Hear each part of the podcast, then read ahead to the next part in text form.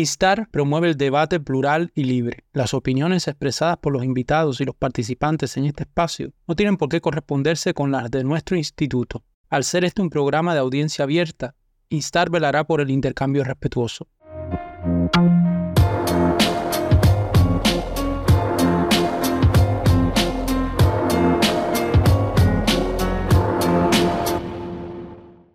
Tardes tengan todos queridos escuchas y participantes en este taller sobre conflictos y, mediación en contextos autoritarios que iniciamos hoy desde el Instituto Ana Aren, un taller que va a ocupar la sección de académicas hasta el mes de diciembre, que bueno, que de modo simultáneo vamos a realizar con participantes de, de la academia, del mundo del activismo, del arte y de la sociedad civil de nuestra región latinoamericana. Es un gusto eh, comenzar este primer tema que nos va a ocupar sobre consideraciones teóricas acerca de regímenes autoritarios, totalitarios y liberales que nos vamos, vamos a iniciar en el día de hoy con el doctor Armando Chaguaceda Noriega. Un gusto tenerte por aquí, Armando, en este primer tema. A modo de una breve presentación, el doctor Chaguaceda es licenciado en Educación por el Instituto Superior Enrique José Barona, y licenciado en Historia por la Universidad de La Habana, tiene un máster en Ciencias Políticas en dicha universidad y es doctor en Historia y Estudios Regionales por la Universidad Veracruzana. En la actualidad se desempeña como investigador de gobierno y análisis político, una de nuestras organizaciones eh, con las cuales trabajamos en, en varios proyectos en común. Eh, el doctor Chaguacé ha sido profesor en la Universidad de La Habana, en el Colegio de Veracruz, y en la Universidad Veracruzana y la Universidad de Guanajuato. Es además autor de más de una decena de, artículos científicos y textos especializados. Es miembro del Sistema Nacional de Investigadores y del Consejo Nacional de Ciencia y Tecnología en México. Sin más de, las presentaciones formales, eh, Armando, te dejo entonces para comenzar con, con el tema y agradecidísimos que estés con nosotros para iniciar este taller. Bueno, gracias. Se escucha, ¿verdad?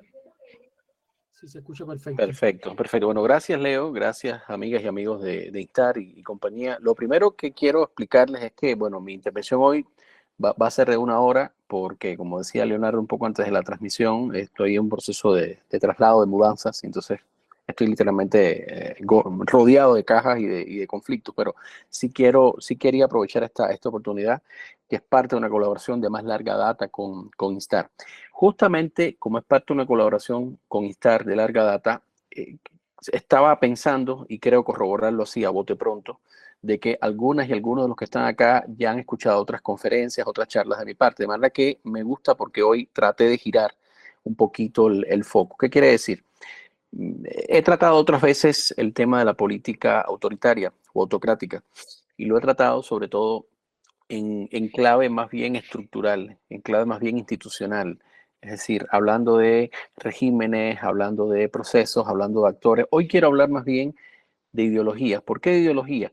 Porque quiero demostrar, o por lo menos provocar en la conversación, que primero las ideas importan, es decir, en un mundo en el cual creemos que todo es pragmático, que todo, o incluso oportunista, o que había un fin de las ideologías, etcétera, las ideas importan. Las ideas como esos lentes a partir de los cuales nosotros vemos el mundo y por supuesto interpretamos el mundo y a partir de ahí orientamos nuestra acción, sí, las ideas importan. Y también las ideas importan porque las ideas están muy ligadas no solo a la ideología como, como algo estructurado, sino también a la psicología, a la psicología individual y colectiva. Y justamente este, este espacio tiene que ver con mediaciones, con procesos de mediación, con procesos de movilización y tiene que ver entonces con la psicología de los que mandan y de los que son mandados o de los que se revelan a ser mandados en entornos autoritarios. Quiero hacer este primer disclaimer porque eh, sí, trataré de no repetirme en general en cosas que he dicho en otros espacios. Y lo segundo que sí le he preguntado a Leonardo y que me parece muy bueno, no voy a invertir tiempo en esto ahora, pero me decía Leonardo que tenemos un público de diferentes procedencias, si no solamente cubano. Y eso también me parece muy bueno.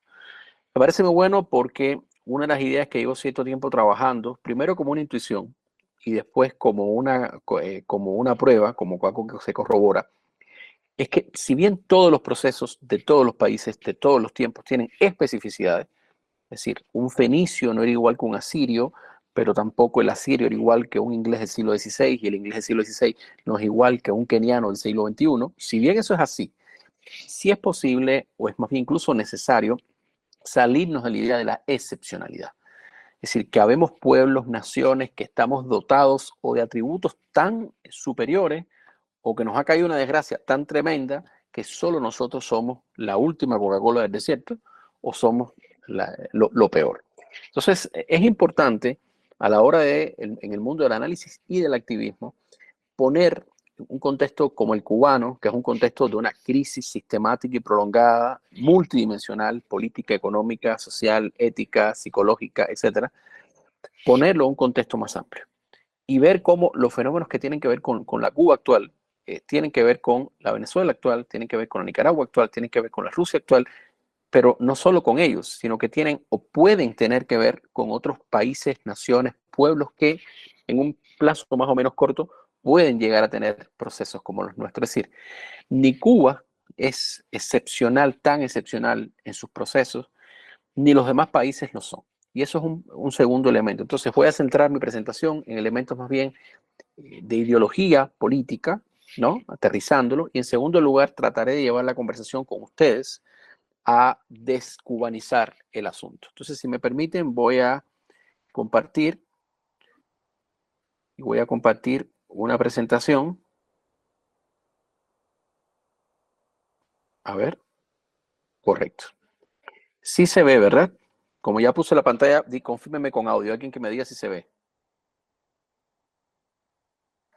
Sí, hermano, se ve, se ve. Perfecto. Bueno, yo, voy a ir avanzando entonces a partir de esta presentación en, la que me ayudó un colega y, discípulo a, trabajar en este tema, eh, alrededor de la idea de la política iliberal, la política autoritaria e iliberal.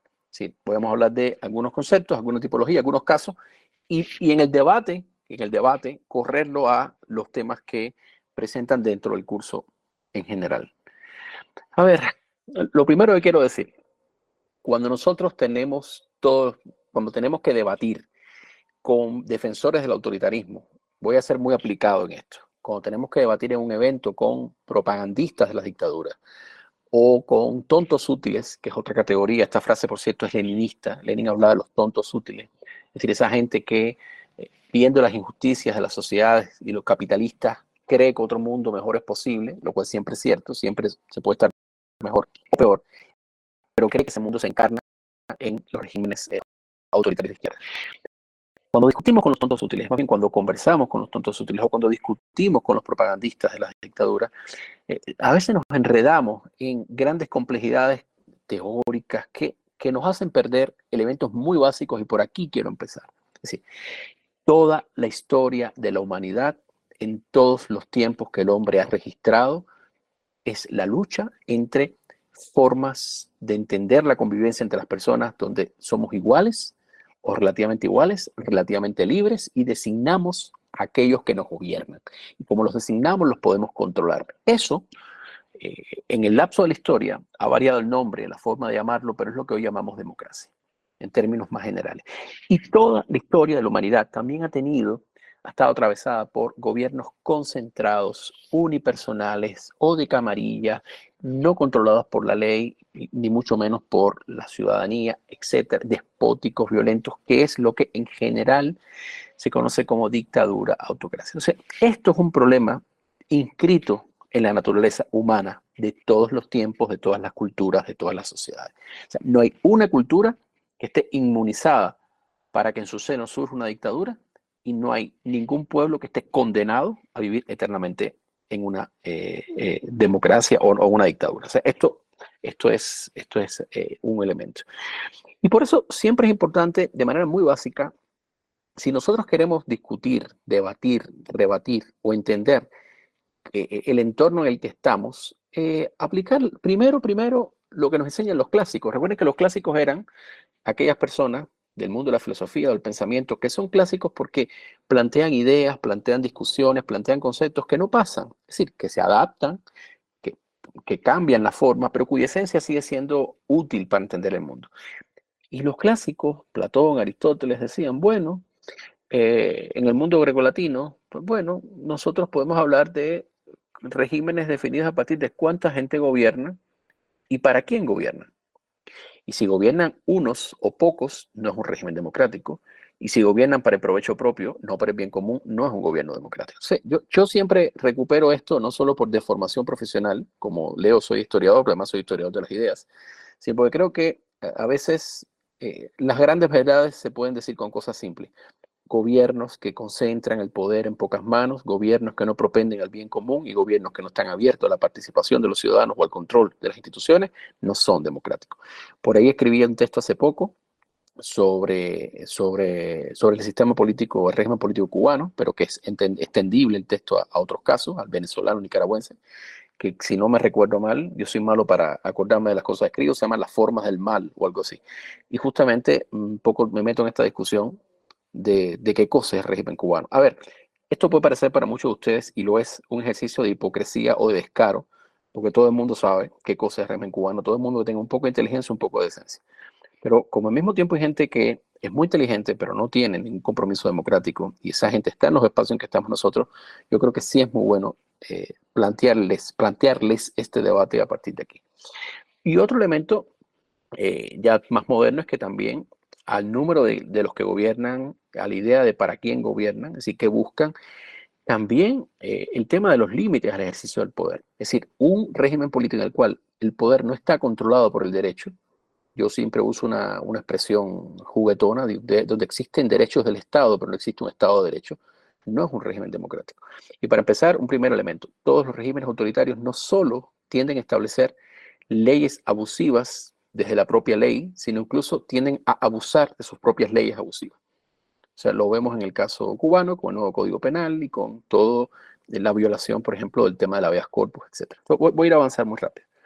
Aquí, de manera muy rápida, ustedes podrán hacer capturas de pantalla después si quieren o lo, compartimos, pero aquí tenemos muy rápidamente eh, una foto donde nos habla de, bueno, cómo en la historia, esta historia de la ciencia del, pensamiento político, que porque fue una historia creada en un momento de la humanidad, era una historia de hombres, de hombres masculinos, que pensaban, pero que paulatinamente, más recientemente hay, hay un enorme desarrollo del pensamiento político hecho por, por mujeres, Hannah Arendt, este, Helena Rosenbluth, etc. Eh, pero esta historia dice que hay eh, palabras para identificar algo, al, mal, al mal cuando se convierte en forma de gobierno, ¿no? A partir de cuántos gobiernan, quiénes gobiernan, para quién gobiernan. Ahora, hay un elemento importante que se está discutiendo mucho ahora, es decir, em, el mundo vivió de manera imperfecta en los años 80, seguro muchos de ustedes no habían nacido, eran niños, eran jóvenes, este, yo estaba en la adolescencia, el triunfo complicado, accidentado, no se crean esto al fin de la historia, etcétera, pero el triunfo, la hegemonía, eh, la victoria moral, simbólica del liberalismo. Ojo, el liberalismo no es el neoliberalismo. El liberalismo no es una forma posesiva, obsesionada con la propiedad privada, con la acumulación de la ganancia, etcétera, etcétera. Eso es el neoliberalismo, que es una de las tantas vertientes del liberalismo. El liberalismo es básicamente una filosofía política, em, una forma de entender la relación entre el, individuo y el colectivo, entre el hombre como persona y, sus, y, sus, y los grupos sociales, entre la sociedad y el Estado, etcétera, etcétera. Una forma que parte de reconocer que las personas en tanto individuos tienen derechos y deberes, que la búsqueda de la libertad individual en sus diferentes formas, cultural, social, política, es un fin preciado en sí mismo. Y que ese ser humano, esa persona, eh, tiene que tener ciertas instituciones y leyes para, para, para desarrollar su individualidad y que tiene que actuar o debe actuar en esas instituciones y leyes con relativa libertad, es decir, tratando de poder desarrollar sus potencialidades, pero también protegido del poder. Entonces, hay toda una discusión que no voy a hacer ahora sobre corrientes, sobre formas del liberalismo. Yo personalmente lo declaro, me encuentro mucho más cercano a una forma que es llamado liberalismo social o progresista, donde hay autores como Norberto Bobbio, Amartya Sen, eh, Marta Nussbaum, etc. Y donde en América Latina hemos tenido también autores muy reconocidos en este tema. Pero eh, si bien es cierto que esta forma liberal, con la caída del muro de Berlín, con la caída de las dictaduras de América, las dictaduras de derecha de América y de Europa, eh, pareció triunfar, si bien eso es cierto, eh, se ha visto en las últimas dos décadas, sobre todo en la última década, contrapesada con dos fenómenos a, nivel, a nivel mundial. Uno, el auge de prácticas que no son liberales dentro de las democracias constituidas, es decir, la corrupción, el patrimonialismo, que no es más que el acceso a, recursos a partir del vínculo con el Estado, que, da contra todos los empresarios amigos, etc. El populismo, eh, ahí vemos el ejemplo del asalto al Capitolio de los seguidores de Donald Trump, el intento del asalto a plan alto de los seguidores de Bolsonaro, eh, las mismas ejecutorias de ellos dos en tanto gobernantes, etc. Sí, son prácticas iliberales que no rompen la democracia, pero que la erosionan dentro de la democracia. Y por otro lado, tenemos las prácticas liberales que yo llamo exógenas, es decir, estas son las endógenas, las exógenas que son básicamente la dictadura, las formas de dictadura y de represión que vemos todos los días en el mundo entero, de derecha o de izquierda, de, Arabia Saudita y de Irán, de Cuba y de eh, eh, Corea del Norte, en fin, de, diferentes tipos. Bueno, esto yo creo que, que, es un tema que merece quizás más que hoy, pero se los quise dejar porque entiendo que son un público eh, lector eh, con formación intelectual, les, les, les, incito a que lean toda la discusión sobre el liberalismo, el liberalismo, porque además no es una discusión teórica que ahora este tipo a esta hora nos está bajando esta muela visca, como decimos en Cuba, pesada, que a mí no me interesa. No, no, es que lo liberal y lo liberal no es solo un diseño político, es una forma de entender mi relación con los otros, con el derecho, con las instituciones. O sea, usted puede ser, por ejemplo, eh, anticomunista y ser un anticomunista liberal o un anticomunista iliberal. O sea, si usted quiere destruir el comunismo, que el comunismo realmente existente es un régimen opresivo, pero usted es un eh, liberal de derecha o de izquierda que cree en el respeto al debido proceso, el Estado de Derecho, los derechos de las minorías, la tripartición de poderes. Usted es un anticomunista liberal, democrático, insisto, de derecha o de izquierda democrática. Entonces, un anticomunista que odia el comunismo, en eso estamos, podemos estar de acuerdo, odia el comunismo, pero no odia el fascismo. Le parece que hay una forma de totalitarismo preferible y otra eh, no. Eh, si usted además odia a Nicolás Maduro, pero prefiere a, Bukele, qué sé yo, entonces usted es un anticomunista eh, y liberal. Entonces, esto tiene que ver además con qué valores eh, en nuestro accionar y en nuestra convivencia preferimos. Insisto, si creemos en estados de derecho, minorías, poderes equilibrados, acceso a un juicio justo, etcétera, etcétera, etcétera, bueno, tenemos una visión liberal. Y si creemos que el fin justifica los medios y que solo hay una forma de opresión que nos molesta y que a esa vamos a destruir, bueno, entonces ahí hay un problema eh, tremendo, tremendo. Después podemos discutir esto. Entonces, aquí esta, esta monita me encanta porque esta monita hay un video por ahí que le dan el plátano y, mira así como, ¿qué, me estás dando? Eh, eh, las dictaduras y todo esto son solamente formas arcaicas o son formas que existen en países atrasados. No, no, para nada, para nada. Eh, la historia humana nos demuestra precisamente que en los países más avanzados, pensemos en Alemania nazi, por ejemplo, entre guerras, puede desarrollarse una forma no democrática. O pensemos en Estados Unidos. Hoy en Estados Unidos hay tendencias iliberales, autoritarias, para empezar, de lo que se ha llamado la izquierda woke en la academia, que hay colegas de izquierda que me dicen que eso es una exageración, que es un discurso de la derecha. Yo le digo, no, no, no, empíricamente está verificable que hay una cultura de cancelación, una política de identidad radical, una izquierda woke que cancela a, otras, a otras personas por su postura, incluido a personas liberales y democráticas. Pero fuera de la academia tenemos todo el movimiento de derecha xenófobo, eh, de extrema derecha racista que se ha desarrollado alrededor, pero no solo la figura de Donald Trump. Entonces, tenemos que en la sociedad, en el sistema político más longevo y más democrático en términos de, de, los grandes países de, Occidente, eh, también tenemos esta, esta tentación.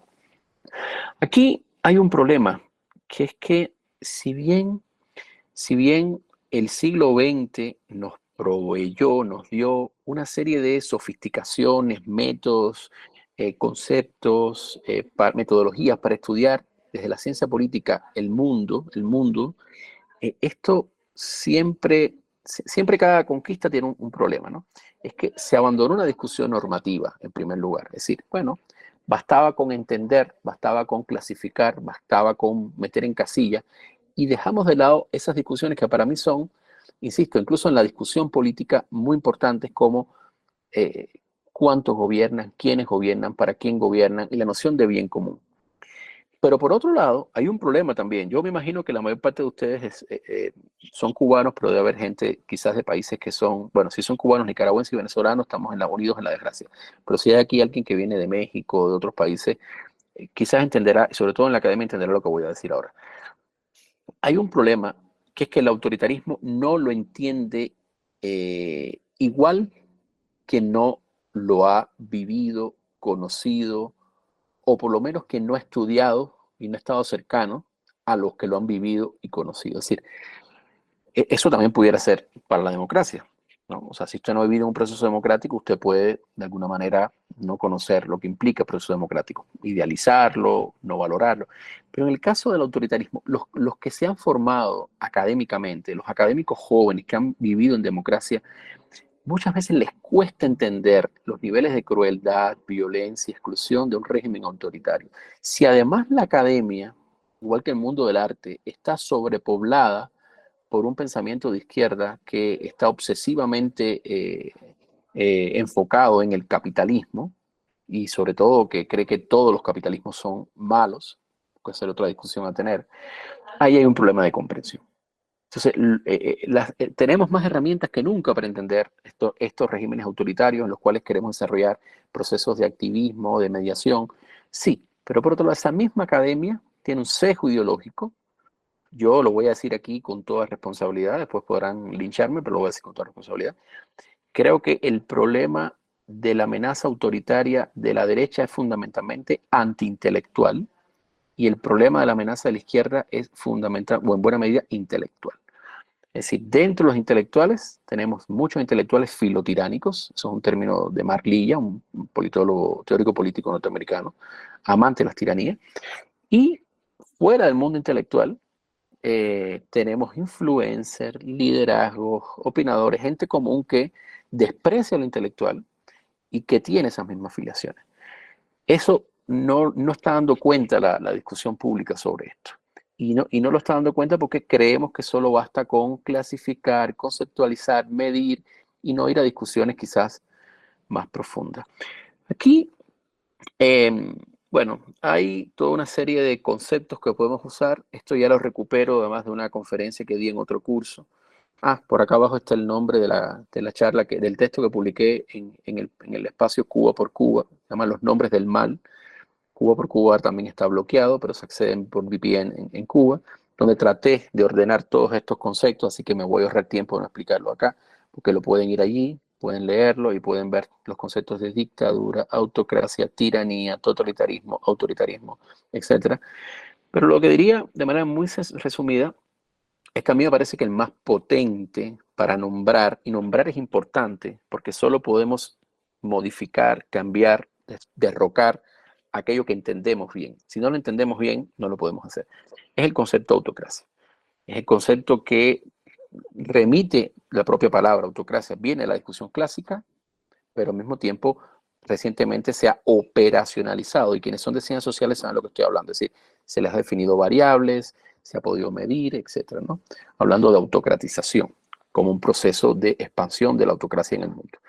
Y tenemos estos dos grandes conceptos que son como dos grandes sacos, totalitarismo y autoritarismo. Totalitarismo evidentemente es un concepto más residual, solo limitado a regímenes extremos, entre ellos los, regímenes leninistas, de los que Cuba es un ejemplo, y autoritarismo son pues toda la gama amplia, amplísima de gobiernos militares, confesionales, caudillistas, etcétera, etcétera, que están en todo el mundo y que la principal diferencia entre estos dos las voy a resumir en lo siguiente.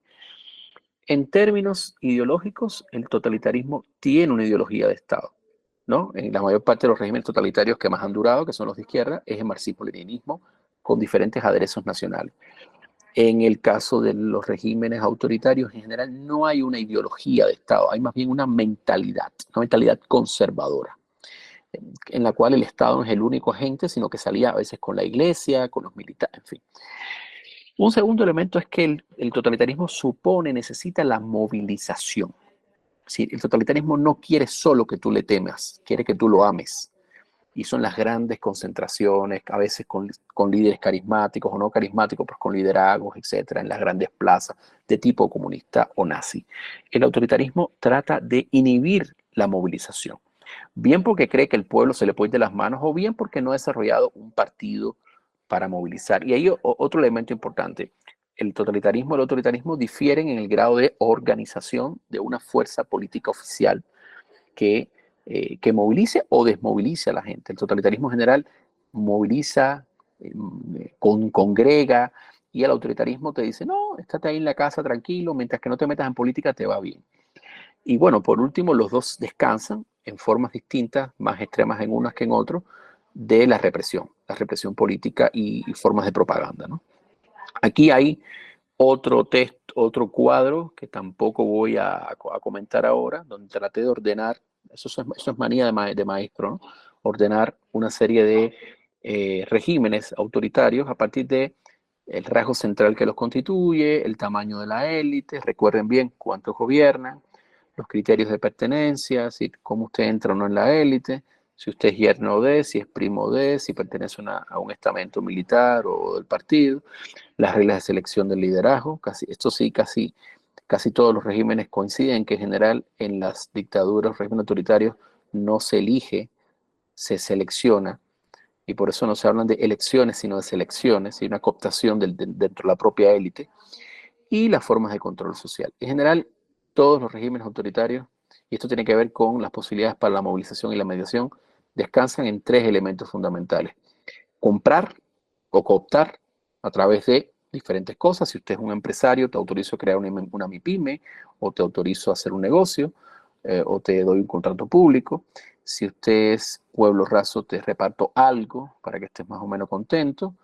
Eh, eso es cooptar. Luego, el otro elemento es eh, la ideología. Es decir, yo creo alguna narrativa que hace que tú sientas que yo soy legítimo, que, que, debo estar allí. Puede ser de derecha o de izquierda, puede ser secular o religiosa. Y por último, el tema de la, eh, la represión. ¿no? Todo régimen autoritario necesita una dosis de represión, más expandida o menos expandida. ¿no? Eh, los regímenes más inteligentes, cuando ya logran o creen que logran, porque nunca es completo, controlar a la población, inocular el terror, desmovilizar, crear hombres y mujeres nuevos, eh, pues bajan aparentemente la represión, pero sencillamente la, activan de manera puntual, ¿no? Pero está siempre, siempre ahí. Y cada vez más lo que tenemos son regímenes híbridos también. O sea, los regímenes totalitarios en el mundo son muy pocos. Cuba, China, Corea, eh, Vietnam, eh, aún también con diferencias de, de, fases, algunos con más mercado, otros con menos mercado, pero en general lo que tenemos en el mundo son regímenes autoritarios, no totalitarios. Regímenes en los cuales eh, hay cierta competencia, cierta posibilidad de pues, hacer una manifestación, de tener alguna oposición en, en el Parlamento, en las elecciones, pero en general ganan los malos. Pero, por supuesto, un régimen híbrido, las posibilidades son distintas a un régimen cerrado. Ahora, todos ellos comparten, y por eso yo insisto en esto, una ideología que no es democrática y que yo muy liberal. Y esta ideología es importante entenderla porque esto no solo eh, establece las fronteras de cómo opera el poder, sino de cómo opera la oposición. O sea, una población que ha sido socializada, educada por décadas de un régimen, sobre todo totalitario, pero también autoritario, eh, no se vuelve para nada, y eso lo podemos discutir, una población homogénea. A mí me espantan, esa, esa, me espantan y me hastían y me molestan esas, esos juicios de valor de que los cubanos son, porque digo, bueno, dentro de unos años vamos a hablar de que los venezolanos son, o los nicaragüenses son, o que los rusos son. Eh, pero es cierto que se introducen comportamientos en sectores más o menos importantes de la población, comportamientos antidemocráticos, eh, comportamientos que, que, incluso, que incluso sectores de la población que se convierten en opositores inconscientemente los reproducen. Es decir, la descalificación del otro, eh, el autoritarismo como forma de actuar en política o el activismo, eh, la no transparencia, etc. Pero, insisto, por eso lo ideológico y lo psicológico es muy importante. No hay un libro que yo recomiende más, bueno, hay dos libros que yo recomiendo mucho para, para entender eh, esto. Un libro, ya lo he citado, que es El Poder de los Sin Poder, de Václav Havel, pero el otro libro es un libro que se llama Libertad en Venta, el, apellido del autor es eh, algo así, em, que explica cómo en distintos tipos de sociedades siempre hay un sector de la población mayor o menor que negocia su lealtad a partir de seguridad o tranquilidad o ciertos bienes. Lo que me remite a lo mismo, o sea, la naturaleza humana no es una naturaleza de seres permanentemente sumisos o rebeldes y no hay ningún pueblo que esté eh, condenado a una cosa o a la otra. Bueno, el populismo, se ha mencionado, lo puedo mencionar de pasada, el populismo es un elemento muy importante de las últimas décadas que infesta la democracia y que, también de alguna manera conduce al autoritarismo. Yo siempre he dicho que el populismo no es en sí mismo una forma de autoritarismo, es una enfermedad de la democracia. De hecho, toda democracia tiene dosis de populismo, eh, pero, pero, pasado cierto umbral, el populismo sí destruye la democracia y antecede al establecimiento del eh, autoritarismo. Eh, bueno, acá hay una serie de, referencias que yo después pudiera compartir, pero yo quisiera quizás pasar a la, discusión, creo que es más, rico en aras del tiempo, al intercambio, voy a recalcar tres o cuatro ideas. Primero, todo régimen no democrático, o sea, olvídense de régimen, toda forma política no democrática, autoritaria, pertenece tanto a la esencia humana como a las formas democráticas. Es la especie humana en su ADN está dotada para oprimir a otros y ser sumisa o para elegir a sus gobernantes y, ejercer derechos. Está en la historia humana. No es parte además de una raza, o sea, no es parte de los blancos, no es parte de Occidente, no es que los asiáticos y africanos sean así, eso es mentira, empíricamente falso. Por lo cual, por lo cual el autoritarismo el autoritarismo y la democracia pueden surgir, morir y resurgir en cualquier momento y contexto histórico. Es como las películas del alien, donde crees que mataste al alien, pero hay un huevo, un rincón de la nave que eclosiona y sale el bicho mañana y hay otra parte de la saga. Segundo, es muy importante entender la ideología y la psicología del autoritarismo para entender cómo operan, cómo anticipan, cómo calculan. Eh, sí tiene, tienen una ventaja y una desventaja estos regímenes. Primero, tienen una gran dosis de información de los que se lo ponen. Mientras que los que se lo ponen a lo sumo pueden hacer eh, juicios o elucubraciones basadas en, qué sé yo, en el azar, en la experiencia de cómo van a comportarse ellos. Yo puedo pensar que un régimen se ha comportado de tal manera porque se ha comportado así su élite política. Sin embargo, ellos tienen monitoreos, infiltraciones que permiten. Esa es la ventaja. Ahora, la desventaja es que también, como es un régimen basado en el miedo y en la simulación, tienen un problema de fiabilidad de la información que tienen. Es decir, es muy fácil que caigan en el triunfalismo, es muy fácil que se mientan los diferentes escalones de mando, es muy fácil que la gravedad como la lealtad es un valor fundamental para permanecer en la élite, la gravedad de la situación no se transparenta y no se corrige. Y lo otro que quiero decir para ahí sí terminar es que estos fenómenos de valores autoritarios, de ideologías autoritarias, están presentes en las oposiciones también. Y aquí voy a decir una cosa y me perdonan si hay personas de otros, bueno, no, no sé si me van a perdonar o no, pero lo voy a decir. Los elementos que caracterizan aquello que nos, que nos parece no deseable dentro del comportamiento cívico de los cubanos, incluidos de, la oposición cubana, pueden brotar o están presentes en todos los demás países de una u otra manera. Em, solo varía el momento histórico en el que estamos. Es decir, los caudillismos, las divisiones, las sospechas, incluso olvidando las operaciones de guerra psicológica del Estado, ¿no? Son fenómenos que tienen que ver incluso a veces con las coyunturas, es decir, la derrota de un movimiento de protesta, estoy pensando en Nicaragua 2018, Venezuela 17, 19, Cuba 21, tiende a generar mecanismos de, primero, desmovilización, decepción, eh, y algo que es como buscar psicológicamente una compensación un, ilusoria en decir, ¿qué yo habré hecho mal? ¿O qué hizo mal el otro? Efectivamente, siempre se hace algo mal pero que esa es la causa de, nuestra derrota. Entonces ahí empieza, de manera inconsciente, un dedicar más energías a echarnos la culpa entre nosotros y atacarnos entre nosotros que a entender, bueno, cometimos errores, ok, pero esta era la circunstancia, era una pelea de león a mono. Pero es, esa búsqueda de un mecanismo compensatorio psicológico por la vía de la, la guerra fratricida en el seno de las sociedades civiles y la oposición, Créanme que no es algo que los cubanos estamos condenados porque somos tan brutos, tan malos y tan tontos, sino que eso pasa en el seno de todas las oposiciones que están, sobre todo, momentáneamente derrotadas en el país y exiliadas, diasporizadas. Insisto, hay un mecanismo terrible que incluso atraviesa la psiquis, la psicología del derrotado, del exiliado, del diasporizado. Sobre eso hay que trabajar. Sobre eso hay que trabajar mucho, pero la, la buena noticia es que la mala es que le pasa a muchos pueblos y que le puede seguir pasando.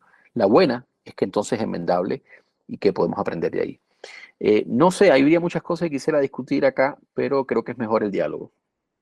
Armando, vamos a cerrar la transmisión y pasamos entonces a la segunda parte que es en privado. Bueno, agradecerte, agradecerte que hayas estado con nosotros hoy aquí, agradecer a todos los que nos siguen en redes sociales y bueno.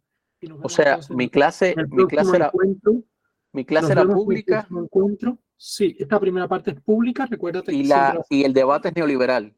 Sí. Y bueno, agradecer a todos. Eh, y entonces esperamos unos minutos a que se cierre la transmisión y continuamos.